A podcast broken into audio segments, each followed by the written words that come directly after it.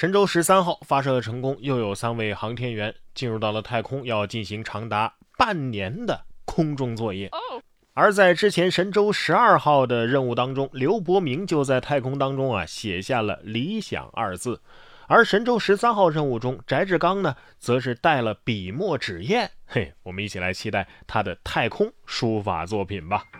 这要是乾隆知道了，可能得跟他说：“呃，多带几个我的印章上去啊。” 盲猜一下，过年的时候，宇航员肯定会写福字和春联儿啊，“上天言好事，回宫降吉祥。”哎，春联都有了，怎么能少了饺子呢？呃，不对，是包子。说酒泉卫星发射中心在神舟十三号发射之前呢，就组织保障人员为发射场地的工作人员包包子。在航天人心里啊，有一种仪式感啊，发射前吃包子叫包你成功。工作人员告诉记者说，这次包的包子呀有六种馅儿，每种馅儿都有特别的寓意。到了十五号的晚上六点钟，所有包子都送到了发射场地，按照每个人六个包子分发给了工作人员。看到没有，这种单位就是好啊！出差前还给准备包子，是吧？所以我当年没考上清华，肯定是包子没吃到位啊，没包我考上。说完去太空的，再来说说从太空来的。近日，加拿大不列颠哥伦比亚省的一名女子啊，在熟睡当中被自家的狗子给叫醒了。呃，没过一会儿啊，一颗陨石就从天而降，砸到了她刚刚睡着的枕头上。事发当晚，很多人都看到了火球照亮附近夜空的景象。这狗子是不是这么想的？哇哇哇！快起来，陪我去看流星雨。所以，为什么恐龙灭绝了？大家知道吗？因为他们不养狗。没有危险的陨石，只有勇敢的狗狗。今后每个天文台都养一只狗吧，可能比一些仪器都管用。狗狗的功能有很多，但是这个微信功能怕不是很多人都喜欢的。说近日啊，一些升级了最新版微信的用户发现了一个尴尬的新功能：当拨打好友语音电话的时候，微信会自动滚动播放对方三天内发的朋友圈动态，包括朋友圈的文案、图片、定位等等。这这这这挺好的啊，强制你看我朋友圈，大家一起辣眼睛是吧？建议发语音消息过长的也强制看对方三天朋友圈，这样好友啊可能才会自觉的做到发文字不发语音。总而言之啊，继拍一拍之后，社死的方式又丰富了。同样是社死，江苏徐州婚礼现场出现了这样社死的一幕啊，说伴郎伴郎啊，注意不是新郎，单膝跪地为新娘。啊，递上了戒指，这这一幕啊，把新人和司仪都给整懵了。有网友评论说呀，这个抢亲截胡的是猝不及防啊。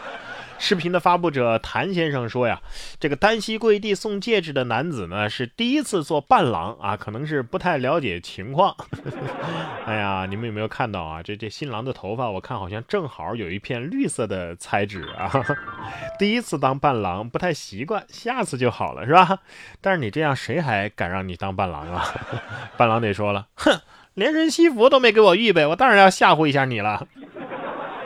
下面这位的遭遇啊，也挺尴尬的。近日，在浙江的金华，民警查获了一名涉嫌醉驾的男子。核实其身份的时候，他竟然报出了自己儿子的名字。民警根据其面貌推断，这你怕不是九四年生的吧？多次质问之后，男子始终不改口，直到民警通过人脸识别技术核实，才最终坦白。原来啊，其驾驶证因为没有年审，所以被注销了。他就谎报了儿子的信息，试图蒙混过关。目前此事正在进一步的处理当中。儿子得说了，爸，你摸着良心说说，自己像九四年生的人吗？警察心想，你长得有点忒着急了吧？啊，大哥，挺幽默呀！啊，我要是信你这话，哈，不用你说，我自己把眼睛捐给有用的人。而下面这几位呢，肯定是特别的缘分。说安徽市民高师傅和妹夫开车去买这个二手的小四轮儿，傍晚时分，妹夫开着小四轮先走了，高师傅呢因为买配件就紧跟其后。行驶在路上的时候呢，高师傅不小心撞到了一个小四轮，于是他害怕的给妹夫打电话求助。没想到啊，电话那头的妹夫说：“ 你你撞到的是我，我就在坡下。”幸运的是，高师傅的妹夫啊，伤势并不重。你还好意思给我打电话？要不你先下来看看，一个猜想哈，不一定对，就是会不会你撞的就是我呢？电视剧都不敢这么拍，还好人没事儿。开车上路有风险，投资理财风险更大。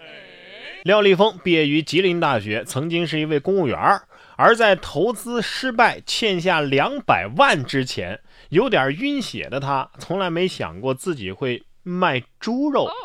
刚开始去屠宰场的时候是直冒虚汗啊，后来我一天卖三头猪，月入三万块。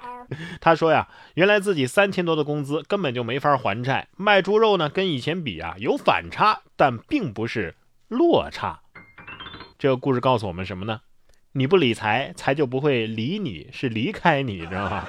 你不理财，财不理你；你一理财，财离开你。从公务员到卖猪肉的这个转变啊，应该说是少有人走的路了。而这个路呢，最开始也不是他自己选择的，毕竟经历了欠债两百万的痛苦。人生就是这样，苦难重重，每个人都在承受着自己的痛苦。生活就是这样，充满艰辛和挑战。在面对这些苦难的时候，我们到底应该怎么做呢？当你年轻的时候，你可以简单的理解这个世界；而随着年龄的增长，面对越来越复杂的世界，倘若你是孤身一人，我们到底该如何应对？少有人走的路，其实是一本书的名字，它能够让我们找到真正的自我，拥有战胜困难的勇气。这本书创造了在《纽约时报》畅销书上榜二十年的出版奇迹。然哥读书会本期更新的就是这本《少有人走的路》，我将为你带来一场心智成熟的旅程。然哥读书会是我发起的一项读书分享会，在这里为你精选了全球一百本好书，每期十五分钟以上的拆解精读，帮你把每本书读懂。读透，助你实现全方位的提升。您只需要打开微信，搜索我的微信公众号“然哥脱口秀”，关注并按照提示就可以加入我们了。我在这里等着你。